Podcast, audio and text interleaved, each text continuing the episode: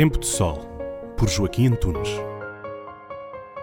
O encerramento do capítulo geral 28 aconteceu de forma inesperada devido à pandemia que assolou o Piemonte. O reitor More, no passado dia 16 de agosto, no Cole Dom Bosco, apresentou o documento final, proposta programática à congregação salesiana após o CG 28.